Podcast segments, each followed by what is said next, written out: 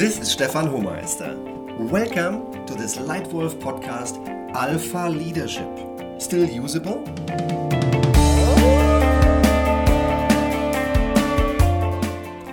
Really great you're here again investing time into yourself. The Leitwolf podcast in general is about developing yourself into exactly the leader you can be and want to be.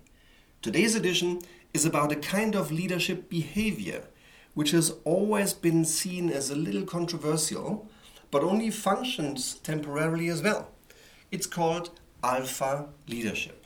This typical alpha, macho, male, top down, instructing people what to do. Uh, in today's world, this kind of leadership, this kind of behavior, is still used occasionally, but in my experience works less and less effectively. Plus, it makes good talent run away faster than you can speak. In the old world, leading and leadership were simple, vertical, from top to bottom. Information was escalating up and cascading up, it was aggregated and prepared as basis for decision making, and the most senior leaders took all kinds of decisions, from big to small, and then recascaded down their information and their decisions in form of orders. Leadership from top to bottom. In the new world today, this leadership model is more and more dying away. Why? Because there is so much more information available now to anyone at any point in time, all over the world, wherever you are. As a result of this, there are many more options on the table to decide. And there is a much higher speed in decision making and in acting than 20 years ago. You, as a lead wolf, in your current role, are taking four times as many decisions every single hour today as the same you in the same role 20 years ago. That's how much speed has gone up. And for that reason, the old model of vertical leadership doesn't work any longer. It's way too slow. You need to be much faster. Uh, plus, people don't like it anymore to be told what to do. People like to take part, take responsibility, and not only manage the doing, but also lead the thinking. Therefore, leadership changes. This typical old alpha macho leadership behavior is declining and changing. But what does alpha behavior actually mean? What does it mean to you? Is it just control, being firm, intimidation, pressure, fear? Not good. These are the things that, in my view, should be as small as possible. They will never lead to great motivated leaders who maximize success. And fortunately, in my experience, this leadership style is decreasing. While on the other hand, other alpha leadership behavior like setting direction, giving orientation, agreeing clear, demanding goals, anything else you can do to create clarity. These are good alpha leadership behaviors, and they should and will remain. Alpha leadership has existed at all times, but it isn't good enough to just be big and strong. Good alpha leadership also resolves disputes, comforts victims of violence, and it protects them from aggressors. A good alpha animal is first and foremost a unifier and a peacemaker. According to Elli Radinger, a well renowned wolf expert, it is precisely the care exhibited by wolves that makes them so similar to humans. And that is one of the many reasons why I have chosen the wolf as a symbol for good leadership, therefore, the Leitwolf podcast. And yet, there is still a lot of bad alpha behavior in today's corporate world. Just yesterday on the phone, I heard from a customer that she had had a classic alpha male as a boss. While in the interviews, she didn't see it. Already after just a few days, she realized, mm, I'm not sure. 100% of all decisions taken by her boss. 100% of all activity controlled by her boss. Pressure, fear, intimidation. After about two weeks, she was clear she had made a mistake by entering this company and she would leave again quite soon. And she left after just seven months in the business.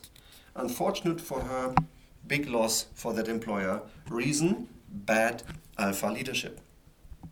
Now, here are my three best tips for you based on about 30 years in the corporate world how to stop the bad kind of alpha behavior and how to strengthen the good kind. One, create clarity. One of the most important things your people need from you and that you need from yourself in leading yourself is clarity. What is success? What is your vision? What is your objective? What's your way to achieving the objective called strategy? What's your plan? What are the priorities? What does your boss expect from you? What do you expect from your key partners in the business? Is there a clear leadership model in your company? Is it clearly defined what good leadership looks like? Do you have clear leadership principles? Do you have clearly defined leadership behaviors? And are leaders doing it? Are they behaving in line with it? That creates clarity. And it's important that people walk the talk. Just the other day, in one of our current customer projects, one of the people on the line complained that we preach water, yet we drink wine. Meaning that that person observed in that business some people were preaching A but doing B. They were not walking the talk. And obviously, if you see your seniors doing this, this can be a little bit frustrating for you as a more junior person in an organization. So please create clarity, clarify your own leadership principles.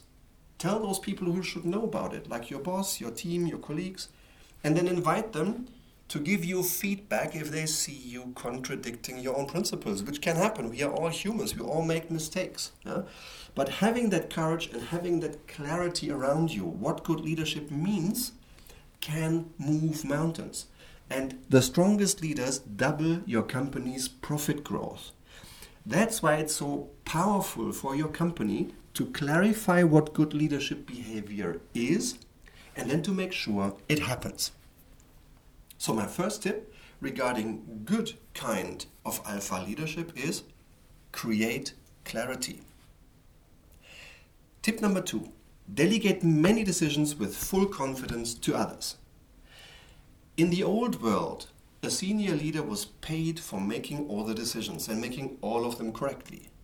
In today's much faster paced world, with people working in organizations having different expectations, this model doesn't work anymore. Today, also in terms of good alpha leadership, just create clarity on the goal. Clarify it. What result in what quality by when. Then stop talking. Start asking. Delegate responsibility for achieving the goal to other people. Be there to help them if they need your help. And just control the few things that really require control. On everything else, let others make the decisions. So, tip number one do not decide everything for yourself, but enable others to make good decisions and then support them. And tip number three never ever stop learning.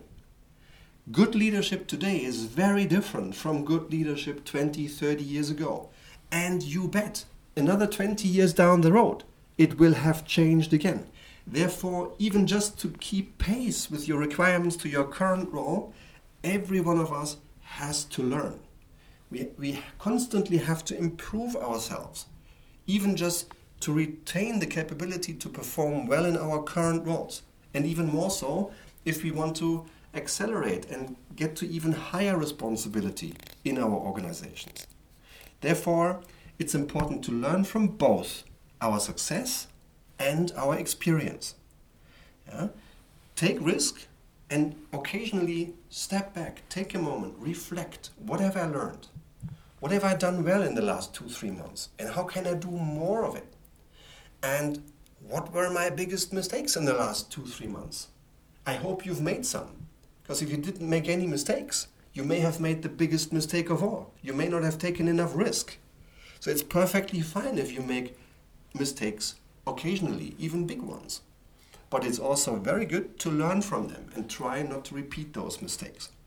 So go ahead and learn from success and experience. Also, reflect about your leadership principles and the leadership culture that you observe around you. Having a good, well defined, healthy leadership culture around you is one of the best ingredients of future survival and success for your business. And wherever there is success, shine a spotlight on your team when they do something well. So never stop learning. Summarize my three best tips for you for maximizing the good kind of alpha leadership in today's world. Number one, create clarity. Two, delegate decisions and have full confidence in others. Three, never stop learning. Would you like concrete tips or support on how to implement really good, high performing leadership behavior in your company, in your team, in your organization? Then please be so kind. Reach out to me, drop me an email, and I'd love to have an informal phone conversation with you. I'd love to understand where your organization stands, what is strong and what needs preserving, and what you think should be added in order to strengthen your leadership culture to be fit for future. We have helped a number of companies in defining this and in implementing it with excellence. And keep in mind, the top 10 strongest leaders double a company's profit growth. So, implementing strong leadership is not just a style, it's one of the most effective ingredients of future profitable growth. So if you'd like to have a chat, it would be my huge pleasure to listen to you. Or would you like more tips on good leadership? Then come and attend one of my Leitwolf seminars. Or give me a star rating in iTunes if you like this content and subscribe to this Leitwolf podcast. New episodes appear here every single week. Thank you very, very much for your time. It's been my pleasure you were here again. Thank you for your attention. Your Leitwolf Stefan.